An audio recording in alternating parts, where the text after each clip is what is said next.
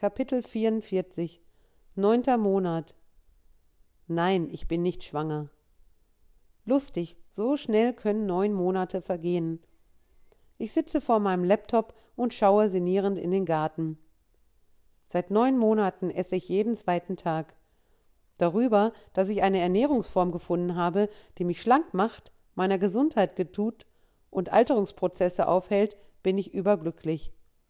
Wie oft werde ich angesprochen, wie toll ich aussehe. Das geht runter wie Öl. Ich habe meinen Kleiderschrank ausgemistet und alles zum Flüchtlingsheim gebracht. Wegschmeißen ist ja generell nicht meine Stärke. Jetzt kann ich meine Sachen spenden, und das ist leichter, als alles in die Mülltonne zu geben.